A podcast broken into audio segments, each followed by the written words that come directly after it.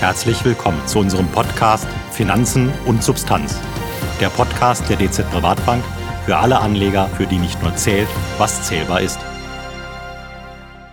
Es gibt weltweit Hunderttausende von Stiftungen. Die größte Stiftung ist die von Microsoft-Gründer Bill Gates und seiner Ex-Frau Melinda mit einem Vermögen von rund 50 Milliarden US-Dollar. Es gibt aber auch viele Stiftungen, deren Kapital unter einer Million liegt.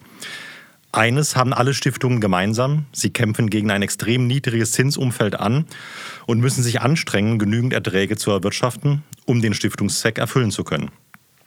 Wie können nun Stiftungen im immer noch andauernden Negativ- und Niedrigzinsumfeld die erforderlichen Renditen erzielen? Dies werden wir in unserem heutigen Podcast erörtern. Das Thema ist für alle Anleger interessant, die auf die Erzielung laufender Erträge angewiesen sind. Mein Name ist Peter Untersteller und ich habe für dieses wichtige Thema gleich drei Gäste. Zwei sitzen direkt bei mir im Studio. Für Sie telefonisch dazugeschaltet ist Professor Dr. Michler, der Leiter unseres Portfolio-Managements. Guten Tag, Herr Professor Michler. Ja, guten Morgen auch äh, von meiner Seite in die Runde unserer Zuhörerinnen und Zuhörer. Neben mir sitzt Thomas Stockmann, unser Portfolio-Manager, der unsere Vermögensverwaltung für Stiftungen managt und auch in unserem Kompetenzzenter Aktien mitwirkt. Ich freue mich ganz besonders, dass er sich die Zeit genommen hat, mit uns zu diskutieren. Hallo, Herr Stockmann. Hallo, Herr Untersteller. Und nun darf ich in unserer Runde Hans-Dieter Maisberger begrüßen. Herr Maisberger betreut in der DZ Privatbank Stiftungen.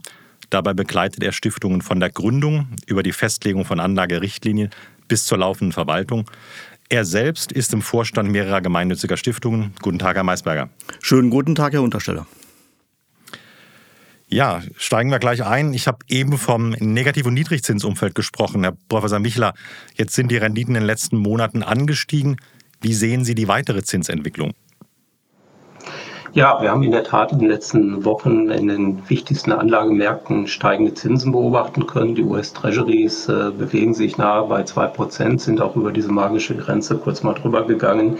Die Bundesanleihen im zehnjährigen Bereich äh, liegen bei 0,2 bis 0,3 Prozent positiv. Das heißt, sie haben auch negative, das negative Terrain verlassen. Die Gründe liegen auf der Hand. Äh, wir bewegen uns Richtung einer Normalisierung der Geldpolitik. Äh, wir sehen ein Tapering, das heißt also rückläufige, rückläufige Ankäufe der Notenbanken. Und auch die ersten Leitzinserhöhungen sind äh, eingepreist und hinzu kommen natürlich auch die Inflationssorgen. Darüber hinaus, gerade in den letzten Tagen, natürlich das Thema äh, geopolitische Verspannungen, Stichwort äh, die Russland-Ukraine-Krise.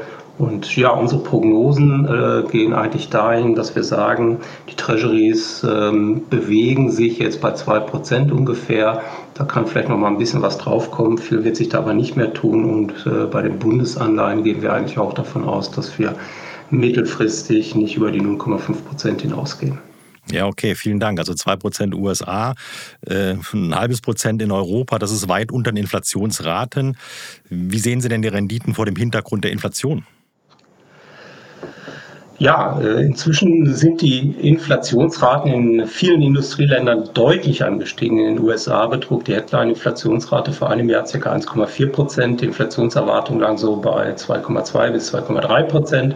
Bei einer Rendite für zehnjährige Treasuries vor einem Jahr von 1 äh, bis 1,1 Prozent hatten wir auch damals äh, bereits negative Realzinsen. Heute äh, liegt die US-Inflationsrate bei 7,5 Prozent bei einer Rendite von knapp 2 Prozent. Also die negative Realverzinsung hat sich deutlich ausgebreitet. Sicherlich werden wir in den nächsten Wochen und Monaten äh, äh, durchaus fallende Inflationsraten bekommen. Also die OECD prognostiziert beispielsweise für die USA in 2022 eine Inflationsrate von 4,4 Prozent. Ähm, Inflationserwartungen bleiben so bei 2,4 bis 2,6 Prozent. Renditen von 2 Prozent, die ich gerade erwähnt habe, äh, bleiben natürlich dann äh, zu gering. Das heißt, wir bleiben bei den äh, Realzinsen deutlich im negativen äh, Terrain. Für einen europäischen Investor das sind natürlich unsere Stiftungen, sind allerdings äh, die europäischen Inflationsraten ähm, äh, wichtig. Das heißt, man muss also quasi die US-Renditen mit den europäischen Inflationsraten vergleichen. Aber auch hier müssen wir eigentlich davon ausgehen, ähm, dass wir eine Inflationsrate beispielsweise in Deutschland von 3% in 2022 haben. Die Inflationserwartungen liegen bei 1,8 bis 1,9 Prozent. Also da reichen auch diese 2 Prozent äh, Rendite in den USA nicht aus, geschweige denn die 0,2 oder 0,3 Prozent, die wir gegenwärtig bei den zehnjährigen Bundesanleihen in äh, Deutschland sehen. Ja, vielen Dank. Ähm, Herr Maisberger, jetzt haben wir gerade gehört, die mit den Renditen schaffen was ja nicht, tatsächlich oberhalb der Inflationsrate rauszulaufen, egal ob man es in den USA anlegen oder in Europa anlegen. Äh, wie wichtig ist für Stiftungen das Thema realer Gelderhalt, dass also wirklich real was rüberkommt? Also es gibt keine gesetzliche Vorgaben für den realen Kapitalerhalt. Die Landesstiftungsgesetze in Deutschland ähm, haben das Thema eigentlich überhaupt nicht äh, inkludiert, sondern im Prinzip äh, kann man davon es ableiten, was der Stifterwille mit einem auf den Weg gibt. Das heißt also, der Stifter äh, kann schon den Anspruch dann stellen, realer Kapitalerhalt. Ähm, dann muss man dafür Sorge tragen, welche Instrumente kann ich zusätzlich eben halt über die Einnahmen ähm, dann auch als äh, verantwortlicher Stiftungsvorstand ähm, einsetzen. Das heißt also, welche Instrumente stehen mir außerhalb der, ähm, der Rendite noch zur Verfügung? Bedeutet eben halt, wenn ich jetzt über die Zinsen, über die äh, Dividenden eine sogenannte ähm, ausschüttungsfähige Rendite, muss ich natürlich auch nochmal schauen, was habe ich insgesamt auch für Möglichkeiten über Kurse, Kursentwicklungen auch nochmal Rendite zu erwirtschaften. Also die sogenannte Performance insgesamt über das Kapital. Und letztendlich ähm, das ist aber nur ein Blickwinkel auf eine Einnahme. Stiftungen kennen insgesamt vier Einnahmensphären, wo man letztendlich dann auch äh, Instrumente über die Abgabenordnung hat, um den realen Kapitalerhalt. Aber nochmal in aller Deutlichkeit, ähm, Ziel sollte es eben halt sein, nominaler Kapitalerhalt. Das heißt also, was der Stifter an Kapital hereingegeben hat, dieser nominale Kapitalerhalt soll äh, zumindest mal als Basis äh, erhalten bleiben. Okay, super. Weil das habe ich zumindest immer so vernommen, dass es irgendwo oft auch dieses Thema realer Kapitalerhalt rumgeistert, ist aber scheinbar gar nicht gesetzlich gefordert. Ne? Das war die klare Antwort. Nein, gesetzlich gefordert überhaupt nicht. Wie gesagt, das ist eben halt eher der Anspruch, wo der Stifter dann sagt, Mensch, äh, das Geld ist in zehn Jahren anders wert als heute. Mhm. Und dafür muss ich dann dementsprechend äh, mein äh, Vermögen, das Stiftungsvermögen so investieren, dass ich auch diesem realen Kapitalerhalt nachkomme. Das kann natürlich eben halt über Sachwerte auch zusätzlich sein. Ähm, Aktien sind Sachwerte und dann muss ich dann dementsprechend schauen, welche Dosis von Aktien ich auch dann einsetze und auch äh, das man äh, managen möchte.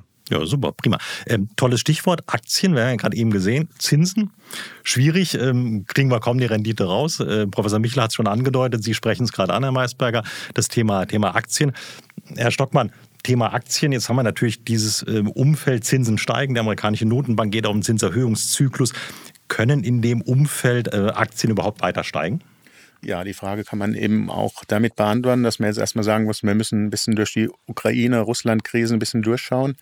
Äh, so eine Krise belastet die Märkte meistens nur kurzfristig. Das heißt, ähm, nach dem, nach dem Eintreffen dieses Ereignisses ähm, sind die Märkte, die Aktienmärkte im Regelfall sechs bis zwölf Monate danach meistens wieder im Plus. Das hat man eben historisch gesehen. Und ähm, auch bei steigenden Zinsen ist es eben so, dass die, die, die Aktienmärkte zwölf Monate nach der ersten Zinsanhebung im Regelfall im Plus notieren. Wir gehen eben auch davon aus, wie der Herr Mischer schon gesagt hat, dass die Zinsanhebungen in Europa um einiges weniger sein werden als in den USA. Das heißt, die USA wird stärker anheben. Und ähm, darum ist es eben wichtig, in diesem Umfeld in Sachwerte zu investieren, wie eben schon angesprochen. Und Aktien gehören natürlich dazu. Wichtig ist es eben in diesem in diesem Umfeld steigender Zinsen und höherer Inflation Qualitätsunternehmen zu selektieren. Diese sind eben im Regelfall solide finanziert, haben eine geringe Verschuldung und die profitieren eben von der positiven Konjunkturentwicklung, die wir eben weiterhin sehen. Und die sind im Regelfall auch fähig, diese höhere Preise, durch die, die, die durch die höhere Inflation kommen, auch an den Kunden weiterzugeben. Die Aktien, die jetzt ähm, im Vorfeld extrem von diesen niedrigen Zinsen profitiert haben, die sind schon unter Druck gekommen und die sollte man aktuell auch weiterhin meiden. Profitieren ähm, sollten aber auch weiterhin zyklische Value-Unternehmen, zum Beispiel aus dem Chemiesektor, aus dem Autosektor, aber auch natürlich Banken, die von den steigenden Zinsen eben auch profitieren sollten. Insgesamt sehen wir eben einen positiven Jahresverlauf. Es wird mit Sicherheit den einen oder anderen Rücksetzer geben, sei es eben durch externe Schocks, durch die Geopolitik oder vielleicht auch, ähm, weil der Zinsanstieg ähm, stärker ausfällt als erwartet. Aber insgesamt sehen wir ein positives Bild. Okay, prima. Ähm, super, vielen Dank schon mal für die klare Aussage. Sprich, wir brauchen irgendwo Aktien. Thema Inflation haben wir ja auch angesprochen. Wir haben mit Aktien einen Substanzwert, einen Sachwert, ähm, haben Sie gerade gesagt, Herr Stockmann. Ähm, also auch eine super Geschichte. Ähm, ja, nochmal an Sie, Herr Maisberger. Thema Aktien. Äh, können Stiftungen Aktien investieren? Und wenn ja, äh, wie viel? Gibt es da eine Obergrenze, die festgelegt wäre, wo sie nicht drüber dürfen aus Risikoerwägungen?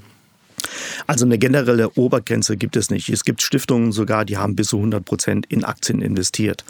Wie gesagt, also es kommt darauf an, was äh, gibt der Stifterwille her. Wenn der Stifter grundsätzlich keine Äußerungen dazu getan hat, dann rate ich jedem Stiftungsvorstand, sich selbst auch nochmal eine gewisse rote äh, äh, Faden an die Hand zu geben, eine sogenannte Anlagerichtlinie. Das heißt also, wie kann ich über eine Anlagerichtlinie definieren, wie viel Aktien äh, ich in meinem Portfolio verwalten lassen möchte, beziehungsweise auch selbst ähm, verwalte.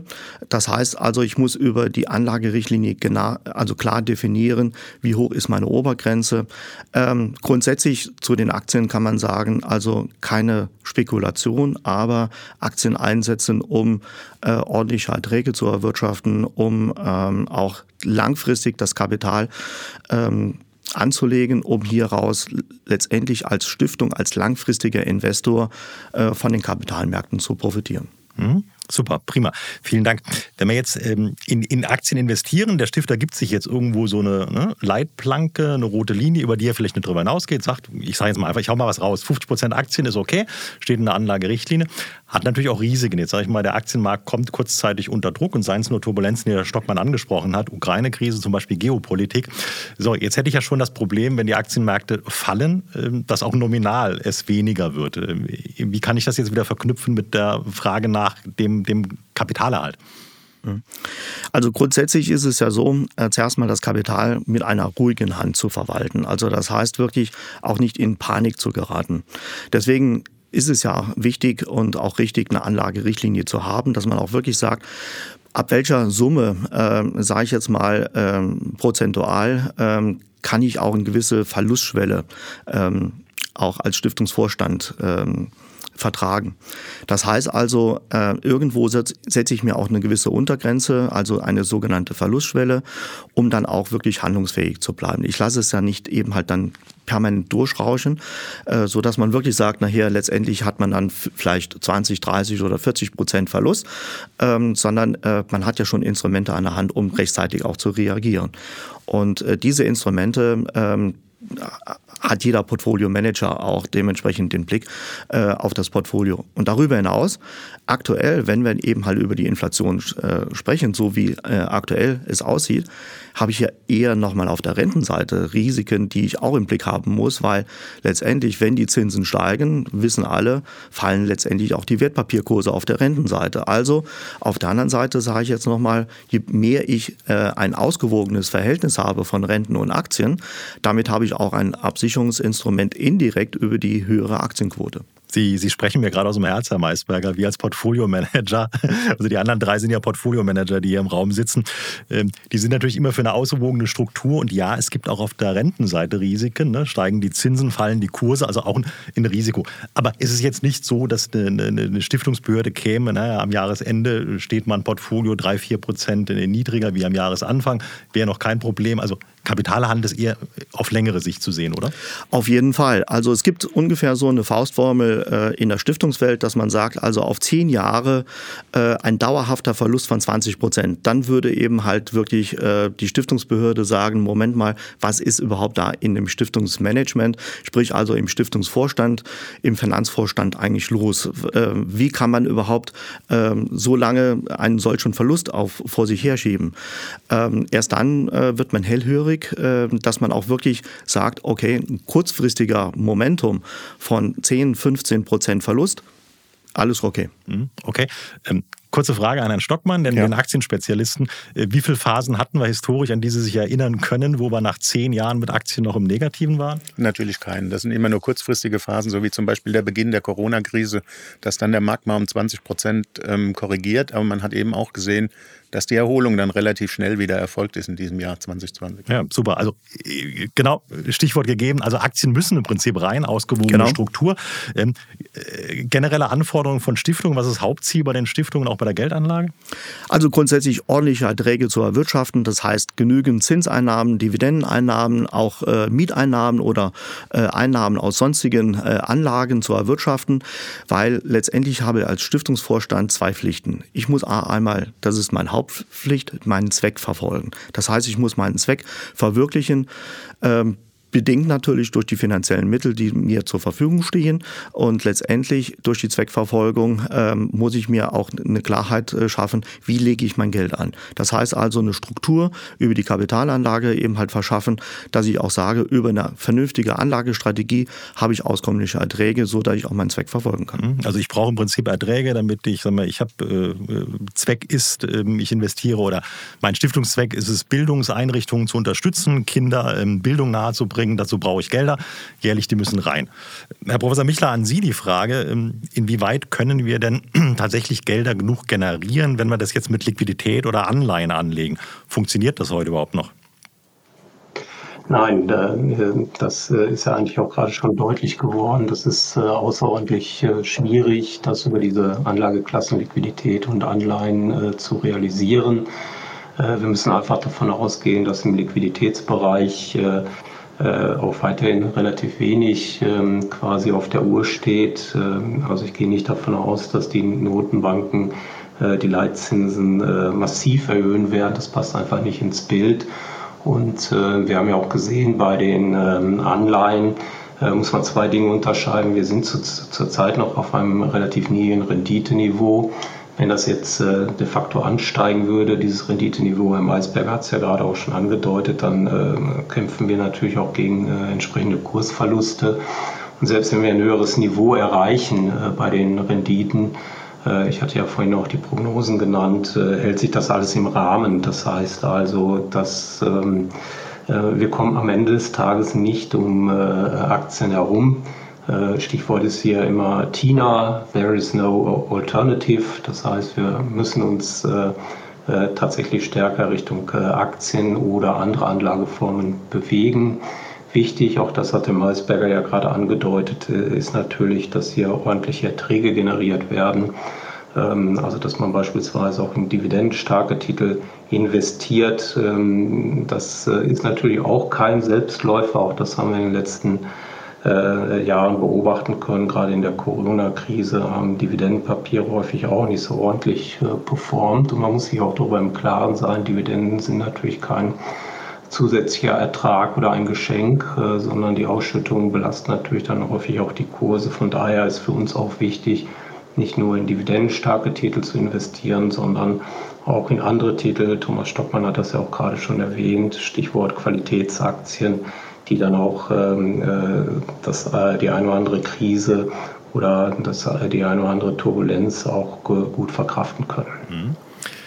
Herr Stockmann, das ist ein gutes, gutes Stichwort. Wie können wir denn die Aktien jetzt auch so managen, dass die Risiken nachher auch für die Stiftungen überschaubar bleiben? Ja, wie schon gesagt, also natürlich ist die Aktienanlage eine langfristige Anlage und man sollte tatsächlich eine ruhige Hand bewahren und nicht in, in Hektik verfallen. Ähm, und wir haben auch schon festgestellt, ja, dass wir in den steigenden Zinsmärkten trotzdem Geld mit Aktien verdienen kann. Wir gehen weiterhin davon aus, dass eben die Realzinsen negativ bleiben. Das heißt, der effektive Nominalzins abzüglich der Inflationsrate ergibt dann weiterhin einen negativen Realzins. Und in diesem Umfeld äh, geht kein Weg an Sachwerten, das heißt auch an Aktien eben vorbei. Ähm, die Aktienbewertung sehen wir als relativ fair an, vor allem vor dem Hintergrund, weil wir sagen, okay, die Zinsen steigen, aber das Zinsumfeld wird generell eher niedrig bleiben. Und darum ähm, selektieren wir eben Aktien, die zum Beispiel kontinuierlich wachsen, die planbare Cashflows haben. Ähm, ich investiere eben auch gerne in große Blue-Chips-Werte, Qualitätswerte wie eine Microsoft, eine Novo Nordisk, eine Linde oder eine Nestlé. Ähm, aber wichtig ist eben dabei, wie äh, der Herr Mischler eben auch schon gesagt hat, die ausgewogene Mischung. Ich brauche eben nicht nur diese Dividendenwerte, weil die gerade in der Corona-Krise stark unter Druck gekommen sind. Ich brauche auch den einen oder anderen Wachstumstitel, der vielleicht nicht so eine hohe Dividende bezahlt. Wichtig aber, wie gesagt, sind die planbaren Cashflows, vielleicht auch ein großer Burggraben, der das Unternehmen hat. Und ähm, dann ist eben noch zu bedenken, dass man Port äh, Werte im Portfolio hat, die nicht alle unter dem gleichen Szenario, zum Beispiel im Zinsanstieg leiden, sondern im Best Case hat man dann eben auch Aktien, die von, davon profitieren, wie zum Beispiel Bankaktien. Ähm, längere fristige Trends im Blick zu halten ist ganz wichtig, sei es Digitalisierung, sei es Klimawandel, sei es Nachhaltigkeit. Und äh, wir sehen auch aktuell in Europa mehr Chancen als in den USA. Zum einen, weil wir davon ausgehen, dass der Zinsanstieg in Europa nicht so stark sein wird wie in den USA. Zum anderen sind die Bewertungen attraktiver und auch die Dividenden. Mhm, super, jetzt kristallisiert sich für mich immer mehr was raus. Also klar, gar keine Frage, wir brauchen die, die Aktien, die brauchen wir unbedingt. Aber es kristallisiert sich jetzt ja auch immer mehr hinaus, ähm, da können wir nicht aufhören. Ne? Eine Stiftung kann jetzt nicht einfach sagen, oh, ich brauche jetzt irgendwie ein Drittel Aktien oder so. Äh, wir müssen die Aktien auch sehr genau auswählen. Finde ich super, was Sie an Detailinformationen geliefert haben, Herr Stockmann. Jetzt sind mir da auch einige Aktien aufgefallen, die durchaus ja auch eine, eine schöne, attraktive ähm, Dividende haben. Damit kommen wir dann dem Herrn Maisberger und den Forderungen der Stiftungen nach, ausschüttungsfähige Erträge zu liefern. Ähm, wie hoch sind denn die Erträge auf der, auf der Aktienseite, die wir heute generieren können über Dividenden? Also auf der Aktienseite liegen wir in unserem Stiftungsportfolio ungefähr bei einer Dividendenrendite von 3%.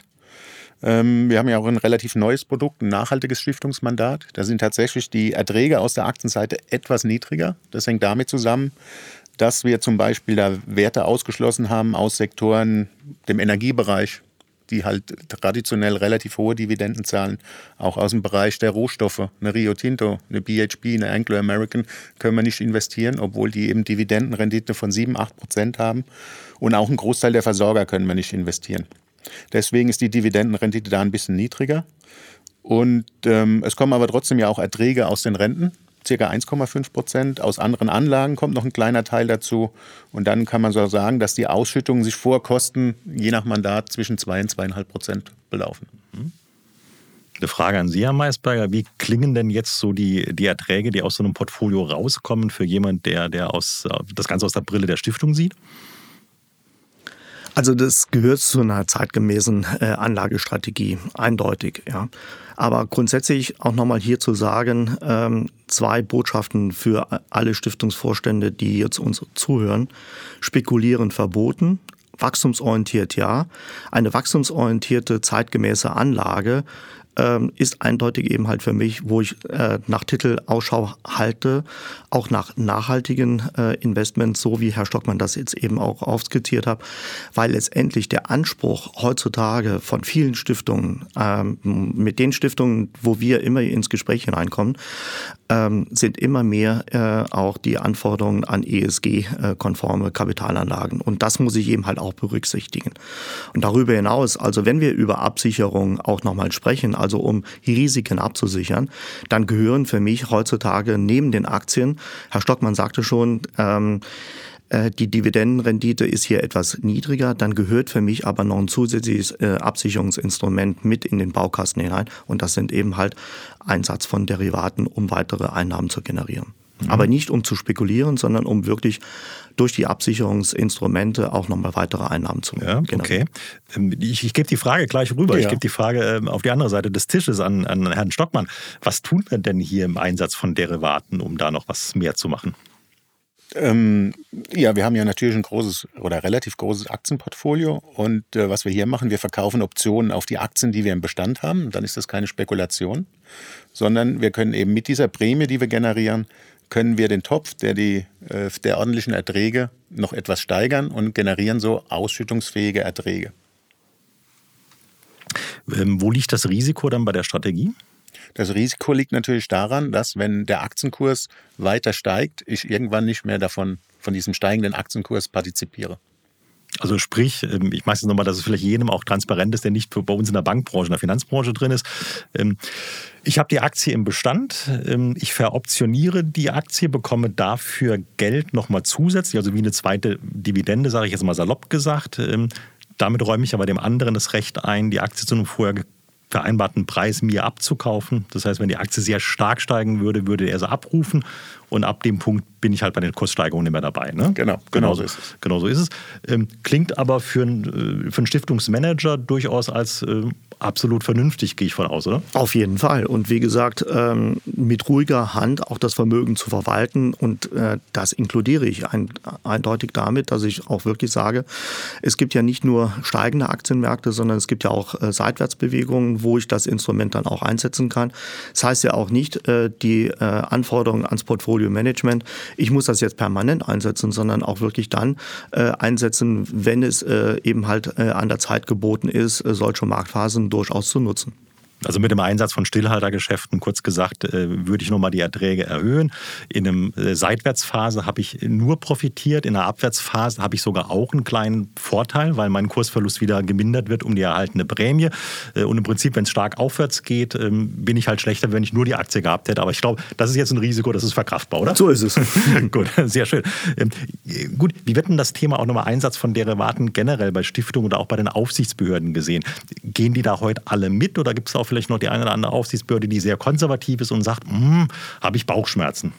Also die Aufsichtsbehörden äh, schauen sich schon äh, dementsprechend an, wie ist das äh, Vermögen ähm, erhalten. Aber sie geben aber jetzt keine Vorgaben zu der Kapitalanlage, sondern die sind in der Aufsichtsbehörde und sagen, wir schauen uns an den Jahresbericht vom vergangenen Jahr und den Jahresbericht von diesem Jahr. Ähm, das heißt also, die legen das sozusagen parallel daneben, aber schauen sich jetzt nicht im einzelnen Detail an, wie investiert wird. Das überlassen sie jedem Stiftungsvorstand dann auch selbst, weil sie dürfen ja keine Anlageempfehlungen geben. Die Aufsichtsbehörden geben ja keine Anlageempfehlungen, ihr müsst jetzt in das Instrument oder in diese Aktie oder in diese Rentenfonds eben halt anlegen, sondern die schauen sich einfach nur an, ist das Kapital nominal erhalten geblieben. Aber was ich auf jeden Fall jedem Stiftungsvorstand rate, äh, natürlich eben halt über die Anlagerichtlinie diese Maßstäbe dann auch zu setzen. Das heißt also, wenn ich dementsprechend einen gewissen Ermessensspielraum dann auch möchte, das heißt also, ähm, in eine Anlagerichtlinie, in eine zeitgemäße Anlagerichtlinie gehört für mich dann auch ähm, die Benennung da rein, Derivate ja, aber bitte nur zur Absicherungszwecken und nicht zur Spekulationszwecken. Mhm, okay, also klar, klare Aussage. Klare ganz, Aussage. Ganz klare Aussage, klare Botschaft. Ähm, ich habe da auch noch eine Botschaft mitgenommen, sozusagen die Botschaft, die ähm, Aufsichtsbehörde mischt sich grundsätzlich nicht in die Geldanlage ein. So ist es. Die, die Hauptverantwortung trägt der Stiftungsvorstand, wie er das tut. Ja. Der kann sich schützen, hätte ich jetzt gesagt, durch die Anlagerichtlinie, die er sich gibt oder die die Stiftung an für sich sich gibt. Und ich würde, würde sagen, der Stiftungsvorstand könnte es ja auch nochmal delegieren indem er sagt, okay, ich mache eine Vermögensverwaltung, die genau diese Leitplanken hat, die ich auch als, als Anlagerichtlinie, als Stiftung habe. Ne? Und dann wäre es ja schon wahrscheinlich weitestgehend geschützt. Also zweierlei. Ähm, ich sage jetzt schon seit Jahren, ähm, jeder Stiftungsvorstand, der jetzt noch keine Anlagerichtlinie hat, sollte tunlichst eben halt schnellstmöglich eine Anlagerichtlinie äh, manifestieren. Manifestieren heißt also wirklich auch eine, die immer zeitgemäß angepasst werden kann, außerhalb der Satzung. Ähm, eine Anlagerichtlinie ist für mich ähnlich wie eine Haftpflichtversicherung ohne Prämienzahlung. Weil äh, wir haben letztes Jahr die Stiftungsrechtsreform, die zum 1.7.23 äh, rechtskräftig wird. Über die Stiftungsrechtsreform haben wir die Einführung der sogenannten Business Judgment Rules. Das heißt, die Anlagerichtlinie schafft es ab 1.7.23 ins BGB ins bürgerliche Gesetzbuch. Da heißt es eindeutig, jeder Stiftungsvorstand soll sich eben halt auch über seine Anlagen eine gewisse Transparenz äh, eben halt äh, festlegen, über die Transaktionen Dokumentationen führen. Und was ist die Dokumentation über Anlagen? Das ist eine Anlagerichtlinie. In der Anlagerichtlinie kann ich ja auch dann manifestieren, äh, bin ich selbst für das äh, Verwalten der Stiftungsvermögen verantwortlich oder delegiere es an Dritte ans Portfolio-Management. Und damit ähm, habe ich ja auch nochmal, Herr Untersteller, Sie sagten es schon, auch im Prinzip ähm, es äh, dann wieder in der Hand, ja, ähm, die Risiken, die ich selbst nicht einschätzen kann, an Profis eben halt dann zu delegieren. Hm. Und uns, äh, kann ich jetzt für Herrn Stockmann, Herrn Professor Michler mitsprechen, für uns ist es ja auch sehr recht, wenn Kunden kommen und haben klare Vorgaben und geben uns auch klare Leitplanken, dann wissen wir, wie wir investieren müssen und sollen. Ich komme jetzt nochmal konkret aufs Portfolio zurück, Herr Stockmann. Ähm, wir wissen, wir, wir, müssen irgendwo Dividendenerträge generieren. Ähm, wir können noch mal Erträge zusätzlich generieren über diese Prämiengeschäfte, über Stillhaltergeschäfte. Ähm, Gibt es da noch weitere Möglichkeiten, das zu optimieren? Oder können Sie mal kurz erzählen, wie man das in der täglichen Praxis, in der Umsetzung macht? Genau, wir versuchen das natürlich noch ein bisschen zu optimieren, allerdings auch vor dem Hintergrund immer der ruhigen Hand. Das heißt, zum Jahresanfang investieren wir meistens oder ist der, der Anteil europäischer Titel etwas größer als zum Jahresende, da die europäischen Titel nur einmal im Jahr Dividende ausschütten und die Dividendensaison, die fängt eben im Frühjahr an, traditionell bei der Siemens. Ähm, dann versuchen wir im Jahresverlauf, wenn es eben wirtschaftlich Sinn macht, in Titel zu switchen, die dann später noch Dividende zahlen. Zum Beispiel die US-Titel, die zahlen meistens quartalsweise oder halbjährlich. Beziehungsweise wir versuchen dann auch äh, in einen Titel zu switchen, der jetzt von einem Titel, der gerade gezahlt hat, in einen neuen, bei dem die Dividendenzahlung noch aussteht, wenn das wirtschaftlich wirklich Sinn macht und wenn es eben ins Portfolio passt. Das ist jetzt, ich, äh, Professor Michler hat es ja am Anfang angesprochen, die, die, die Dividende geht ja auch in den Kursabschlag, den Dividendenabschlag ein. Äh, was Sie jetzt angesprochen haben, ist im Prinzip tatsächlich die Cashflow-Steuerung. Also wie viel Cashflow fließt mir ins Portfolio rein? Was auch, wenn ich es richtig verstanden habe, Herr Maisberger, die Dividenden und die vereinnahmten Prämieneinnahmen sind ausschüttungspflichtige, ausschüttungsfähige Erträge. Aus ausschüttungsfähige Erträge. Ausschüttungsfähige Erträge. Das heißt, mit den Erträgen kann die Stiftung dann auch den, den Stiftungszweck erfüllen. Gut, nichtsdestotrotz, wir ähm, ja, wir, wir machen ja seit langem, äh, seit mehr als zehn Jahren auch Mandate für, für Stiftungen, auch in einem eigenen Investmentfonds für, für kleinere Stiftungen. Äh, da waren wir immer beschränkt auf maximal 30 Prozent Aktienquote, ähm, Hauptanteil mit ähm, ja, fast 70 Prozent waren die Renten, die natürlich jetzt dem, dem steigenden Zinstrend ein bisschen unterliegen. Ja, meine Frage, und die geht an Sie, Professor Dr. Michler, wir müssen Sie ja auch ein bisschen den Gegebenheiten des Marktes stellen, auch generell mit unseren äh, Lösungen, die wir im Markt anbieten. Was haben wir als Bank an der Stelle getan? Ja, wir haben äh, eigentlich an, an mehreren Stellen ähm, äh, quasi reagiert. Äh, wir haben einmal jetzt äh, Lösungen äh, im Angebot, wo wir auch mit einer höheren Aktienquote fahren können. Wir haben gerade das Thema Derivate angesprochen. Das heißt also, dass wir hier auch tatsächlich Derivate einsetzen können. Ähm, die Kollegen haben es angesprochen, es geht hier im Wesentlichen um Absicherungsgeschäfte, beziehungsweise dass wir auch in äh, Märkten, in Aktienmärkten, die vielleicht kurz- und mittelfristig begrenzte Kurzpotenziale haben, dass wir hier Möglichkeiten haben, zusätzliche Prämien zu generieren. Äh, Stichwort Covered Call Writing Strategien, die wir hier einsetzen, das ist ja gerade schon angedeutet worden. Wichtig ist für uns aber auch, dass wir äh, die Assetklasse andere Anlagen ein Stück weit äh, prominenter äh, in die Portfolios reinbringen. Das heißt, in der Vergangenheit waren wir hier immer ein Stück weit limitiert, was die Quoten angeht. Das haben wir ein Stück, das haben wir jetzt hochgesetzt. Das heißt, andere Anlagen, das könnten beispielsweise Wandelanleihen sein, die wir verstärkt einsetzen, jeweils in bestimmten Phasen. Also insgesamt haben wir das Spektrum deutlich erhöht, in dem wir investieren können.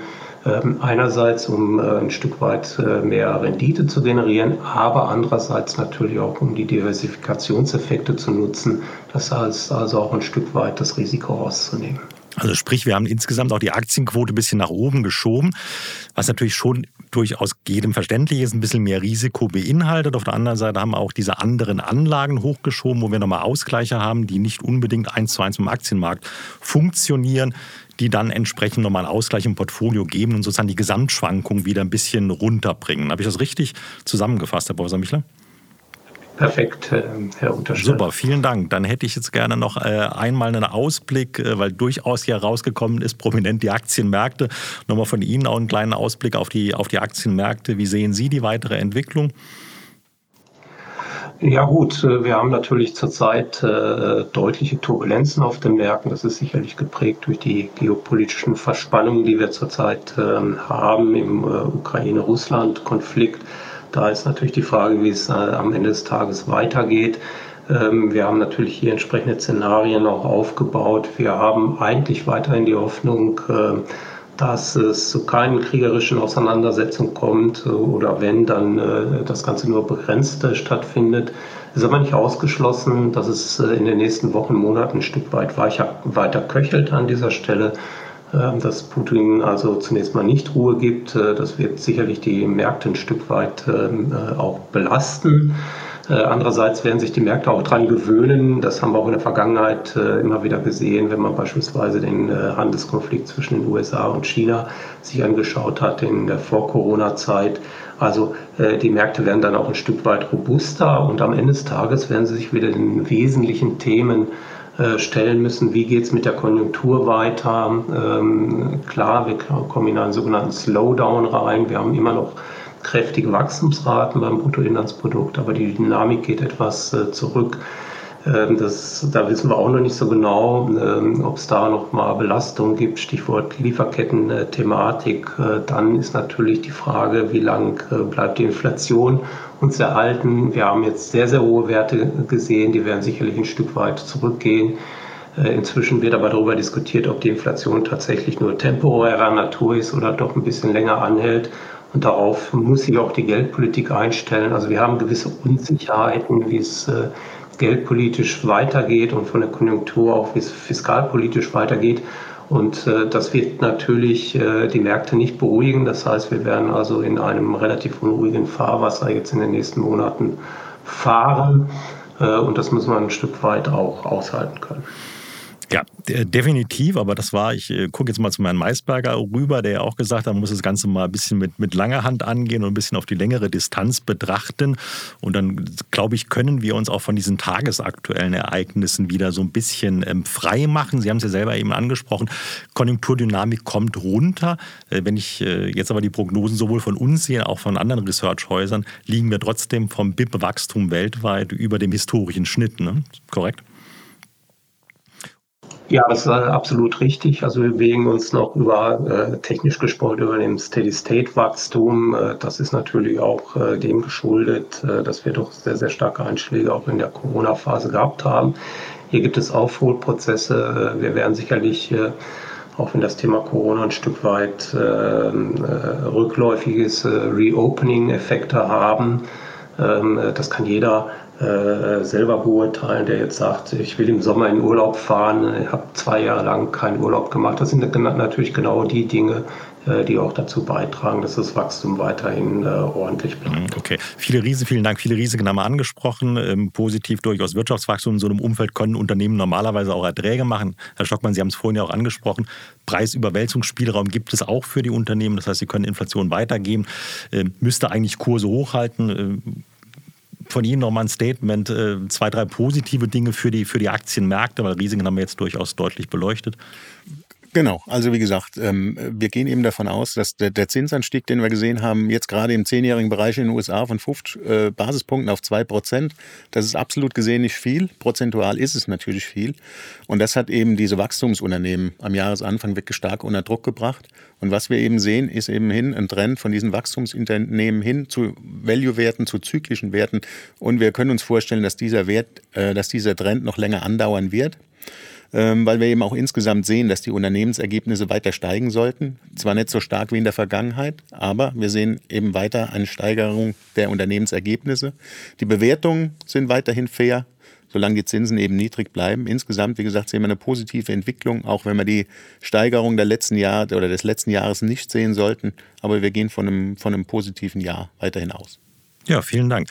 Nee, für mich klingt das äh, gut. Für mich klingt das auch so, wenn Sie gerade die, die, die Sektoren noch angesprochen haben, dass es halt hier schon Möglichkeiten gibt, auch die Kurse, die jetzt mal runtergekommen sind seit Jahresanfang durch Zinsen, auch durch Ukraine und vielleicht in der nächsten Zeit nochmal ein bisschen äh, wackelig werden, dass man die auch nutzen kann und entsprechend sein Portfolio nur richtig steuern muss. Abschließende Frage mit einer kurzen Antwort an Herrn Maisberger. Äh, wie klingt das Gesamtpaket ähm, für Sie aus Blick deiner Stiftung? Etwas höhere Aktienquote, Einbindung von Derivaten, aktives Management an der Stelle. Wie klingt das für jemand, der es mit der Brille der Stiftung betrachtet? Also ich kann es nur befürworten und Herr Untersteller, Sie sagten immer schon, Sie sehen mich als Anwalt für die Stiftungsvertreter da draußen. Das heißt also, äh, liebe Zuhörerinnen und Zuhörer, Gemeinsame Gespräche mit Ihnen haben immer wiederum ergeben, wir suchen nach äh, ausschüttungsfähigen Erträgen, das heißt also nach einer zeitgemäßen Anlageform. Wir haben uns in den letzten Jahrzehnten entwickelt von einer sehr sicherheitsorientierten Vermögensanlage in eine eher konservative Vermögensanlage mit Beimischung von Aktien und Aktuell stehen wir sozusagen äh, ja in einer zeitgemäßen Veränderung, auch wiederum bei Stiftungen, wo man sagt, anhaltende Niedrigzinsen bewegen uns eben halt mehr in Sachwerte zu investieren. Das heißt also in Gesprächen mit Stiftungsrechtsexperten, mit den Stiftungsaufsichten kann ich nur einfach äh, dazu ermuntern, äh, machen Sie eine Anlagerichtlinie in ein ausgewogenes Verhältnis. Das ist eine zeitgemäße Anlageform und gerade für den langfristigen Investor einer, wie eine Stiftung kann ich nur äh, nur die Empfehlung geben, eben halt ausgewogen investieren, sowohl eben halt in die Balance äh, auf der Rentenseite, eben halt auch in, in die Balance in die Aktien zu investieren. Also weiterhin kurzum mit einer ruhigen Hand das Vermögen verwalten und auch dann weiterhin ruhig zu schlafen. Prima. Vielen herzlichen Dank, Herr Maisberger. Äh, vielen Dank auch Ihnen, Professor Michler, und vielen Dank äh, an Sie, Herr Stockmann. Liebe Zuhörer, Sie haben es gehört äh, von Herrn Maisberger, der Aufruf. Ähm, gehen Sie den Fragen nach, fragen Sie uns auch als DZ Privatbank. Äh, gehen Sie ins Gespräch, wie können wir eine Anlagerichtlinie machen, wie können wir in den Märkten operieren, was können wir tun.